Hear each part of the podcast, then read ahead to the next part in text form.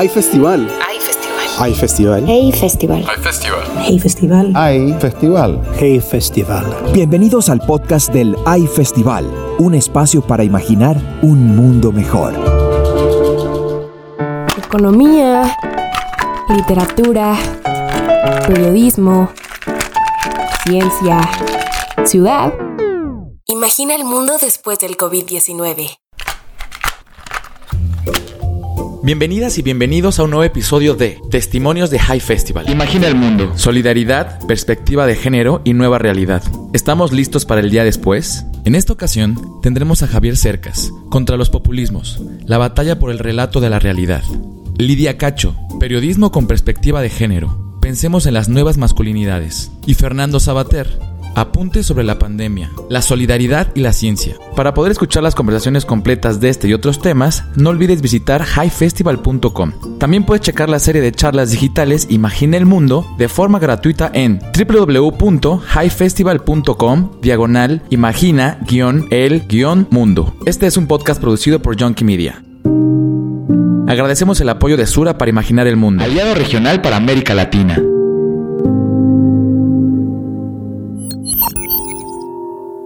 Fernando Sabater habla sobre solidaridad y las relaciones humanas. Es momento de trabajar en equipo para sobrellevar la situación mundial actual. La solidaridad yo creo que es una, evidentemente, cualquier reflexión sobre la sociedad humana parte de que eh, somos socios, es decir, eh, las sociedades se llama así porque estamos asociados y obligadamente dependemos unos de otros. La, la, solidaridad no es simplemente un gesto bondadoso, altruista, que caracteriza a las buenas personas, que bien, sino que es una necesidad. O sea, tenemos que ser solidarios porque si no, no podríamos vivir incluso los que de alguna manera abusan de los otros, abusan de los otros aprovechándose de la existencia de la solidaridad dan por hecho que existe solidaridad y entonces ellos juegan con eso en su ventaja. Pero la solidaridad es una necesidad y todos tenemos dentro de nuestras sociedades que ser solidarios.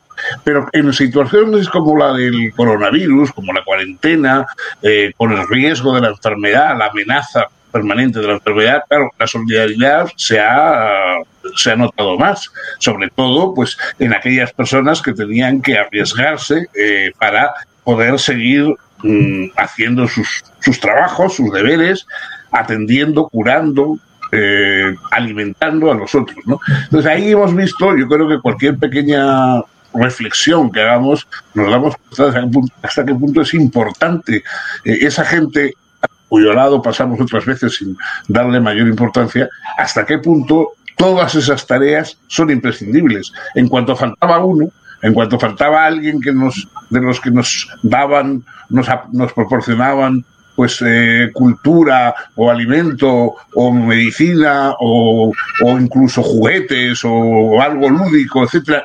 En cuanto ha faltado uno o dos de esos que nos, nos atendían, hemos inmediatamente empezado a echar de menos ese, esa red de solidaridades que forma la sociedad en que vivimos. Es importante entender nuestro entorno. Cada país ha atendido la pandemia de la mejor manera posible. Javier Cercas profundiza en la democracia, el papel de las mentiras y el efecto de los medios de comunicación en la actualidad. Lo de la democracia es verdad que eh, en los es verdad que en los últimos años hemos visto en algunos lugares un deterioro de la democracia. Lo, lo que hay que entender es que la democracia que la democracia perfecta no existe. Esto es muy importante para mí entenderlo. La democracia perfecta es una dictadura. Eh, la democracia, la, eh, eh, dictadura del general Franco se llamaba a sí misma democracia, democracia, democracia orgánica, ¿verdad? Y era inamovible, era irreformable. Las recordad que las democracias, perdón, las dictaduras del este se llamaban también democracias, democracias populares. Eran irreformables. En cuanto intentaron reformarlas, se cayeron, como ocurrió con la dictadura franquista. Entonces, lo que define a la democracia es que es imperfecta, pero a la vez que es infinitamente perfectible. Es decir, la estamos haciendo cada día y con cada una de nuestras decisiones. Y lo que lo que, es decir, cada una de nuestras decisiones de cada uno de nosotros. Esto es así. Y hay un problema más. La, eh, hay una canción de, de Bob Dylan, hay un verso de Bob Dylan, que dice, quien no está ocupado en nacer, está ocupado en morir. Eh, eh, pues la con la democracia pasa algo parecido. O mejora o empeora.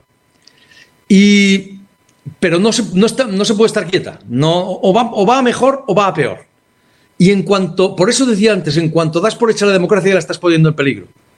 Porque ya se está deteriorando. Y, además, en cada caso es distinto, en cada país es distinto, porque no es lo mismo la democracia eh, en Francia, en España, en tal, ¿no? Si hay una cosa, si hay una cosa que es común, me parece, a nuestro tiempo y a la degradación de las democracias y al ascenso de los populismos, que es una cosa eh, que, que afronta- que vemos cada día y que afrontamos cada día, y es el y que en algunos lugares hemos visto de manera alarmante y que ha provocado deterioros vertiginosos de la democracia, que es, ¿cómo llamarlo?, el poder de las mentiras. Es decir, es decir, eh, mentiras se han dicho siempre. Ahora si hablamos de fake news y tal. Mentiras en política y fuera de la política se han dicho siempre. Siempre, hay que entenderlo.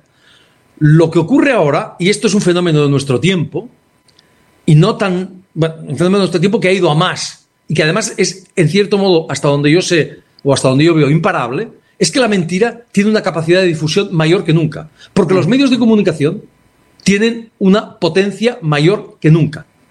Nunca. Ha habido, los medios de comunicación han tenido esta potencia. Internet, las redes sociales, etcétera, etcétera. Y entonces, eso significa que la mentira puede difundirse, tiene, tiene mayor capacidad de difusión que nunca. Y eso da un miedo terrible. Lidia Cacho propone cuestionarse el significado de ser hombre durante la cuarentena. ¿Qué significa ser hombre? ¿Qué significa ser un hombre en medio de la pandemia? ¿Es lo mismo que ser una mujer encerrado solo en una casa? Eh, los hombres se sienten más abandonados, más solos, comen menos porque no tienen quien les cocine, son menos higiénicos porque no tienen quien les exija, quien les lave, quien les limpie, quien trabaje para ellos. No todas las personas están en confinamiento, evidentemente, pero sí la clase media, la clase media ilustrada es eh, quien se ha eh, dedicado con mayor eh, conocimiento y comprensión a quedarse dentro de casa para, para, tener cuidado de sí misma. Y en este momento esa clase media se está preguntando también qué significa eh, ser pareja, por ejemplo. Es un momento en el que una gran cantidad de hombres están haciendo labores del hogar que jamás habían hecho.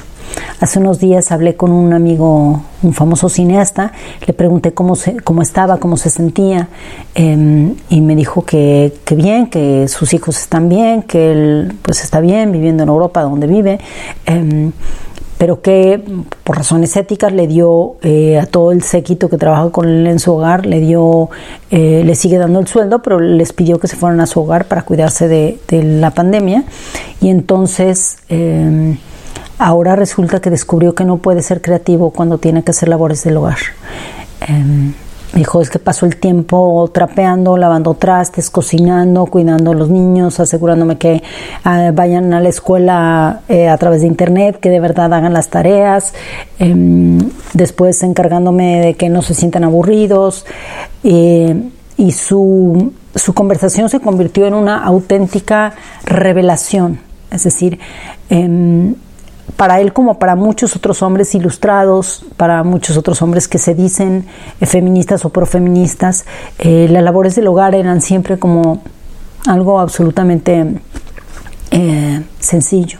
¿no? Y de pronto cuando se ven obligados a llevarlas a cabo, descubren que eh, eso que todo el mundo ha dicho a lo largo de los años, a lo largo de los siglos ya, que es ¿qué hace tu pareja? ¿Qué hace tu mujer, tu esposa, tu novia? ¿En ¿A qué se dedica? Si no hace nada, es ama, de, es ama de casa, no hace nada. Cuando le preguntan a una mujer a qué se dedica, Y dice, no, nada, nada más al hogar, a, pues, al cuidado de los niños, a la casa, a cocinar y esas cosas, pero nada, no hago nada. Ante tantos cuestionamientos a los gobiernos de todos los países sobre las medidas que han tomado frente a la situación actual, Javier Cercas nos plantea la importancia de los lazos irracionales de sangre. Estas situaciones provocan la, el rebrote de los nacionalismos, que nos hacen creer, falsamente, ilusoriamente, que los lazos irracionales de la sangre, de la comunidad propia, nos van a proteger mejor de las catástrofes que los lazos racionales del derecho, que son los que fundan la ciudadanía democrática. Entonces, esto no es una opinión mía, esto no es que a mí se me haya ocurrido, ni que algunos politólogos lo hayan señalado, es que esto es una evidencia histórica. Históricamente esto ha sido siempre así. Pensad, estoy en España, estoy en Europa, pensad en las grandes eh, crisis del siglo, de, de, los últimos tiempos, del último siglo, digamos, ¿no? Las dos grandes crisis, la primera la del 29, el crack del 29, que fue no solo Europa, sino occidental. Eh, lo que provoca es el afianzamiento o el nacimiento o la llegada al poder de una radical reacción nacionalista que adoptó el nombre de fascismo en aquel momento, que tuvo diversas manifestaciones distintas. El fascismo es una forma de, de, nacionalismo radical. Tuvo diversas manifestaciones, una cosa es el nazismo alemán, otra cosa es el fascismo italiano, otra cosa es el falangismo en España, etc. Pero que básicamente era eso. Y esa reacción, esa contracción, ese repliegue nacionalista, llamado en ese momento fascismo, desemboca en la Segunda Guerra Mundial, en la mayor catástrofe de Europa, el segundo suicidio colectivo de Europa. Esa es la primera crisis. La segunda crisis es la de 2008, la gran crisis de 2008, que provoca una reacción muy similar de contracción, de repliegue nacionalista, que en ese caso no se llamó fascismo, se, llamó, se ha llamado, se ha dado en llamar nacionalpopulismo, y que también tiene sus distintas manifestaciones en Europa, en realidad en todo Occidente. La más visible obviamente es Donald Trump, en el poder de Estados Unidos, pero que en otros lugares se manifiesta de formas distintas, ¿verdad? En Inglaterra se llama Boris Johnson, en Italia se llama Salvini, eh, aquí se llama Vox, se llama el, secesionismo catalán, etc. Cada lugar tiene su... Pero que, mm, en el fondo es eso, en el fondo es una contracción nacionalista. En este caso, no ha provocado eh, la catástrofe que provocó en el año 29, como dijo Felipe González, haciendo un juego de palabras, de esta vamos a salir con votos y no con botas, ¿ah? democráticamente y no militarmente, no con una guerra. Y fue así por un motivo, ha sido así por un motivo, sobre todo porque en Europa existe una cosa que se llama la Unión Europea. Una cosa a la que mucha gente no da ninguna importancia, todos criticamos mucho, yo el primero, porque me parece insuficiente, pero que es absolutamente fundamental. De hecho, esa Europa Unida se creó para combatir esos repliegues nacionalistas. El efecto de una herramienta depende completamente de quién y cómo la usa. Fernando Sabater piensa que la ciencia, bien aplicada, podría ser el instrumento que nos ayude a superar la pandemia. No, no, la ciencia es un instrumento humano. Los instrumentos se pueden utilizar bien o mal. Es decir, una pala puede servir para hacer surcos en la tierra donde vamos a sembrar, enterrar a un muerto, para pegarle un trastazo en la cabeza a un vecino, etcétera. La, la pala es lo que es y sirve y se, y se, utiliza bien o mal de acuerdo con quien la maneje. Y con la ciencia es lo mismo. La ciencia es un instrumento imprescindible absolutamente necesario toda nuestra vida, desde las cosas más sencillas hasta las cosas más eh, sofisticadas, por supuesto, esta misma conversación y el instrumento que nos permite tenerla en este momento, todo esto es, deriva de la ciencia. Lo que pasa es que esta ciencia que nos permite comunicarnos, que nos permite ayudar a los demás y que un día descubrirá la vacuna, esa que necesitamos para luchar contra el coronavirus, etcétera, esa misma ciencia también es la que inventa los misiles y la que inventa las armas y la que inventa las cosas que pueden destruir a la humanidad. De modo que eh, es un instrumento extraordinario de una potencia inmensa y por lo tanto, como todas las cosas eh, potentes, hay que saber controlarla. Javier Cercas piensa en los millones de azares que tuvieron que pasar para estar en este preciso instante. Vivir no es fácil, debemos pensar en el aquí y el ahora. No dejo de pensar en un libro de uno de mis filósofos favoritos, fallecido no hace mucho, Clément Rosset, eh, francés. Hay un libro, eh, hay un libro suyo que quizá para mí es el libro central, pero todos sus libros en el fondo giran mismo, en torno al mismo tema. Yo les recomendaría un libro suyo que se titula La fuerza mayor. Y el tema es el tema de todos los libros de Rosset, el tema central. Todo filósofo tiene un tema central, como todo escritor tiene un tema central. El suyo es la alegría. Y la alegría entendida como, de una manera muy concreta, como adhesión sin resquicios a lo real. Es decir, lo real puede ser terrible, la realidad puede ser tremenda. Lo estamos comprobando todos. A mi alrededor hay gente que muere, mucha gente. Como decía, números de guerra. Hay gente que pierde su trabajo. Hay gente que está enferma. Hay gente que lo va a pasar muy mal. Los problemas económicos van a ser durísimos. Y a pesar de todo, estamos vivos. Y esto es un milagro.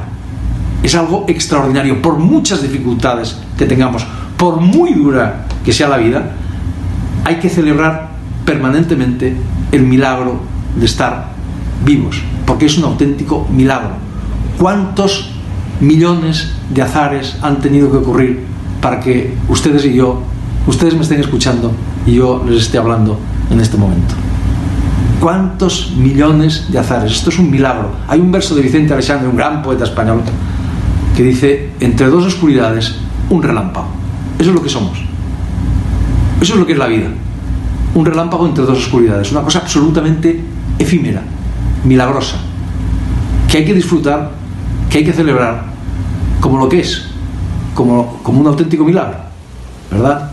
Por duro, repito, que se hay que abrazarlo, porque no hay nada más. No hay vida ultraterrena.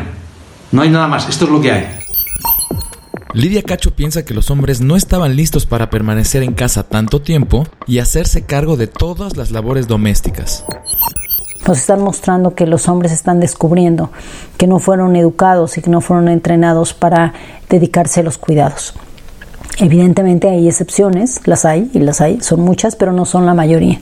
La mayoría no saben qué hacer con esa vida que tienen, con esa vida de soledad. La mayoría de los hombres no saben qué hacer solos porque han sido educados para estar siempre acompañados, han sido educados para estar siempre al, lado de alguien, de los amigos, de, de, una pareja que se hace cargo de, em, de todo lo que le rodea.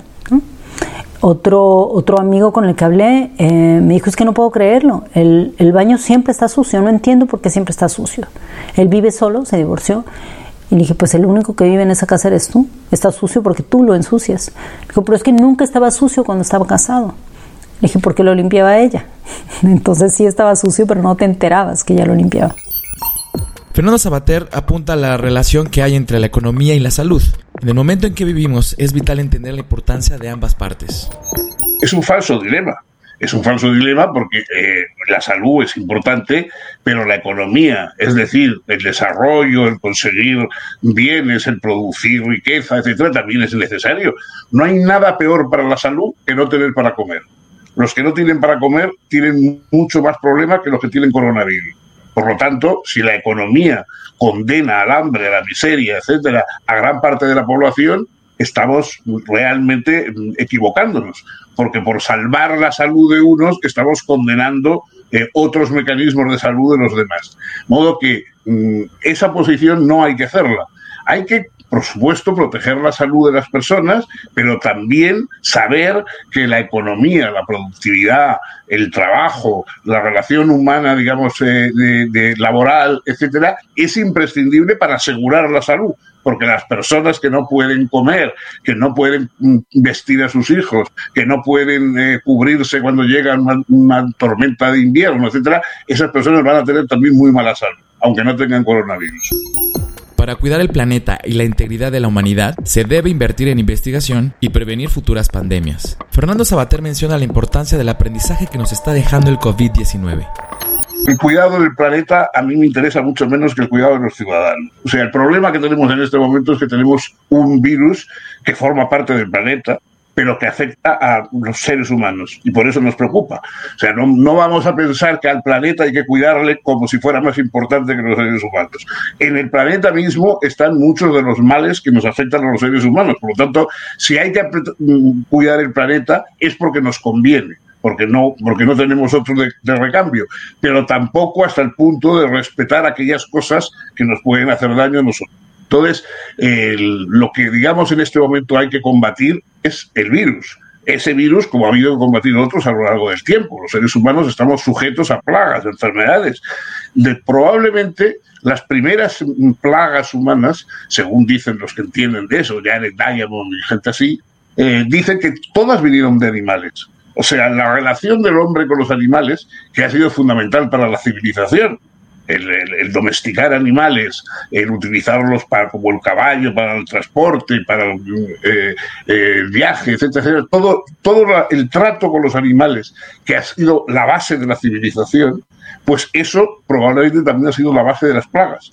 Lo que pasa es que ya los animales domésticos ya, eh, digamos, tenemos una simbiosis con ellos que no padecemos ninguna plaga por, estar con ellos y eh, cuando comemos un filete de vaca, pues eso no nos produce ningún daño, mientras que nos comemos un animal salvaje como un pangolín o como un murciélago, pues todavía no estamos, digamos, en una relación tan simbiótica con ellos entonces, el, el, lo que hay que, digamos, por lo que hay que luchar es por acabar, en este caso, con este virus concreto y, si podemos, prevenir otros. O sea, yo creo que estamos invirtiendo con razones ecologistas más o menos respetables, mucho dinero en prever los males que pueden pasar cuando se deshielen los hielos del, del Ártico y cuando el clima cambie dentro de 100 o 200 años o no sé cuánto. Estamos ya invirtiendo mucho dinero, no sé si fructuosa o infructuosamente, pero mucho dinero en esos planes, mientras que en cambio las pandemias que ese sí que es un peligro permanente y presente que tenemos y que ya se sabía que ese peligro existe porque forma parte, digamos, de, nuestra propia forma de vida, de nuestras, de nuestras relaciones humanas, etcétera, pues eso no estábamos preparados. La mayoría de los países no tenían equipos eficaces y no tenían medicinas eficaces para enfrentarse a las pandemias. O sea, yo creo que si hay que invertir el dinero en algo relacionado con la ecología, es mucho mejor invertirlo en aquellas cosas que se refieren a nuestra salud y a nuestra vida actual que empezar a prever lo que va a ocurrir dentro de 200 años que vaya usted saber. La pregunta adecuada no es qué va a pasar. Para Fernando Sabater, la pregunta correcta es qué vamos a hacer. Reconozco que como adivino, la, la, bola de cristal la tengo muy empañada. Eh, me pasa como a los demás, que no sé cuál es el futuro que va a haber, y eso es característico. Hace seis meses ninguno de nosotros sabía que íbamos a estar padeciendo un virus, confinados, etcétera. Entonces es completamente ridículo el hecho de ahora empezar a decir cómo va a ser el futuro si hace cuatro meses no sabíamos precisamente lo que nos esperaba, que era el virus nos iba, iba a poner a todos eh, en casa encerrados. ¿no? Yo creo que lo deseable, porque una cosa es qué va a pasar y otra cosa es qué vamos a hacer. Yo me he pasado la vida cuando daba clases en, en la facultad hablando de, de, de, política, etcétera, siempre decía que los hombres libres, eh, las personas libres, claro, hombres y mujeres, las personas libres nunca se preguntan qué va a pasar, sino qué vamos a hacer. Entonces lo que debemos preguntarnos ahora no es qué va a pasar, arrastrado por las circunstancias, sino qué vamos a hacer. Vamos efectivamente a darnos cuenta de hasta qué punto un mundo eh, más unido científicamente, en el que los países se ayuden unos a otros con las medicinas que necesitan, eh, provean las necesidades para que nadie tenga que estar comiendo eh, alimentos que puedan ser peligrosos y contagiando a otros. En fin, ¿hasta qué punto también la salud y también el bienestar es algo que compartimos con los demás y que eso, cuanto más conscientes seamos de ello y más instituciones hagamos que puedan apoyarlo, mejor. Yo creo que eso es lo deseable, pero lo deseable no porque vaya a pasar, sino porque nosotros debiéramos invertir nuestra fuerza y nuestro talento en hacer que pasar. Javier Cercas piensa que lo que es malo para la vida da frutos para la literatura. Lo que he hecho ha sido hacerme algunas preguntas. Por ejemplo, me he preguntado acerca de qué ocurrirá con la literatura. ¿Esto va a cambiar la literatura? ¿Esto, ¿Qué efecto va a tener esto sobre la literatura? ¿Va a tener algún fruto inmediato? Y la respuesta es no lo sé, obviamente. No sé qué frutos va a deparar, qué frutos literarios va a deparar. Eh, pienso, por ejemplo, en los frutos que deparó la crisis provocada por la epidemia de la, gripe española, que a principios del siglo XX mató a más de 40 millones de personas y realmente los frutos directos son escasos. Pienso en el cuaderno gris, por ejemplo, de Josep Pla, gran, un, gran, libro, uno de los grandes libros de la literatura catalana que empieza justamente porque él tiene que marcharse de Barcelona porque cierra la universidad a causa de la, de la epidemia. Pero frutos directos yo no conozco muchos. En cambio, indirectamente, esto yo tengo que decir que creo que tendrá unos frutos positivos para la literatura. ¿Y por qué? Pues es sencillo, porque a menudo, y esto puede sonar mal decirlo, pero es la verdad, a menudo lo que es malo para la vida es bueno para la literatura. Y a la inversa, lo que es bueno para la vida es malo para la literatura. Eh, la literatura vive del conflicto, vive de la discordia, vive del dolor, vive de las crisis, vive de lo malo, no, de lo bueno. Ah, en un mundo feliz, lo más probable es que no habría literatura. Desde luego, novelas no habría, poesía quizá, poca y mala, muy mala, quizá habría, pero desde luego novelas no. Los novelistas, en cierto, sentido, en cierto sentido y de otra manera, somos como los periodistas, vivimos del, somos animales carroñeros, nos alimentamos de lo malo, insisto, del dolor, de la discordia, etc. ¿verdad? Somos, queridos amigos, lo peor de lo peor. ¿Nos trataremos mejor los unos a los otros después de la cuarentena? Lidia Cacho. Los hombres van a cambiar a partir de, de este encierro, van a cambiar a partir de, de la pandemia. Creo que es una pregunta que mucha gente se está haciendo, no solamente si vamos a cambiar a partir de que nos sucedió esto y si vamos a tratar mejor el medio ambiente. La pregunta más importante es si nos vamos a tratar mejor entre nosotras y nosotros mismos. Eh, descubrí que un jardinero, al escribir este libro, ellos hablan, al entrevistar a los hombres, que un jardinero un joven en la cárcel, un niño que vive en condición de calle, un jovencito que vive en condiciones de calle porque ya tiene una pareja y va a tener un hijo, eh, y un, empres un, empresario que fue secuestrado, eh, y este chico, Juan, del cual les he leído un poco, tienen algo en común. Y ese algo en común es justamente que a pesar de haber reflexionado de alguna manera aquí arriba en la cabeza sobre eh, su masculinidad, su no han sido capaces de llevar esto, esta reflexión, de transformarla para llevarla al ámbito de lo psicoemocional, para convertirlo en, en una reflexión eh, que les permita eh, llevar hacia afuera con las y los otros. Eh, la experiencia sentimental. Preguntarse cuáles son mis privilegios y si estoy dispuesto o no a ceder estos privilegios, a deshacerme de ciertos privilegios que me da el machismo para poder transformarme en una mejor persona, en un mejor ser humano. Em, ¿Qué significa que yo sea un colaborador silencioso de todos estos hombres violentos que me rodean, de todos estos intelectuales eh, que han sido eh, eh, violentos con las mujeres, que han utilizado su poder para forzarlas a hacer actos eh, que ellas no querían llevar a cabo, eh, qué sucede con el movimiento MeToo y el enojo de muchísimos hombres, pero también las preguntas de muchos hombres, las preguntas que ellos están haciendo ahora con todo esto, con todas estas reflexiones y las denuncias de MeToo, tienen mucho que ver con, eh, que, con no saber qué hacer consigo mismos. Por eso nos preguntan a las feministas y a las periodistas y a las escritoras, pero ¿qué hago? Yo, yo no quiero ser así. Después de una experiencia negativa como la que estamos viviendo, es bueno revisar el aprendizaje para poder preservar un estado de bienestar. Javier Cercas. Hay una frase de Bernard Shaw que yo repito mucho, que es, dice, lo único que se aprende de la experiencia es que no se aprende nada de la experiencia.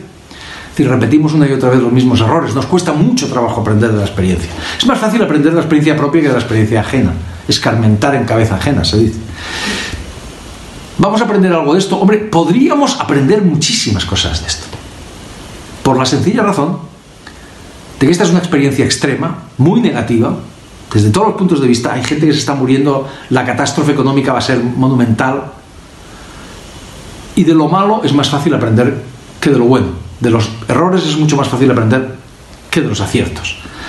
¿Podríamos aprender cosas? Sí, podríamos aprender muchísimas. ¿Qué sé yo? La importancia de lo público, por ejemplo. De la sanidad pública, por ejemplo. Aquellos países que en este momento tienen sanidades más frágiles, y pienso ya no en África, sino también en Latinoamérica,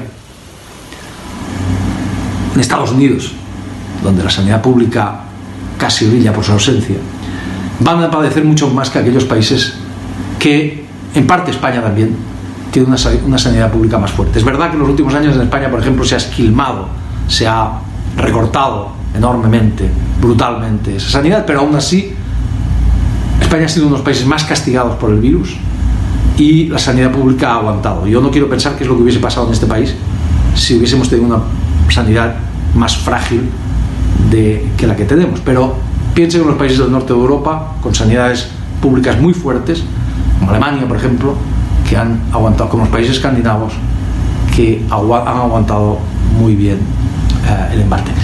Lo público es fundamental. Eso que llamamos el estado del bienestar es una de las mayores conquistas de la humanidad y eso hay que preservarlo como sea. Podríamos aprender eh, muchísimas otras cosas. Por ejemplo, que la investigación. Y todo esto cuesta dinero. La sanidad pública cuesta muchísimo dinero. La investigación cuesta muchísimo dinero. Pero es absolutamente indispensable. No hay que invertir en la investigación porque sea una cosa que nos apetece a unos cuantos chiflados. ¿verdad? sino porque es vital. Y en situaciones tan extremas como esta, comprobamos que es vital. Y podríamos aprender cosas ya no solo desde el punto de vista político, podríamos aprender cosas mucho más elementales desde el punto de vista personal, moral. Ahora tenemos más claro lo que es la solidaridad, lo que podría significar la nueva masculinidad después de la cuarentena y la necesidad de evitar pandemias con mejores sistemas de salud e investigación. Más allá de saber qué va a pasar, lo importante es saber qué vamos a hacer. Para continuar escuchando a Javier Cercas, Lidia Cacho y Fernando Sabater, puedes visitar de forma gratuita www.highfestival.com diagonal imagina No olvides suscribirte al High Player en highfestival.com donde podrás encontrar miles de audios y videos de ediciones pasadas de High Festival. Agradecemos el apoyo de Sura para imaginar el mundo. Aliado regional para América Latina.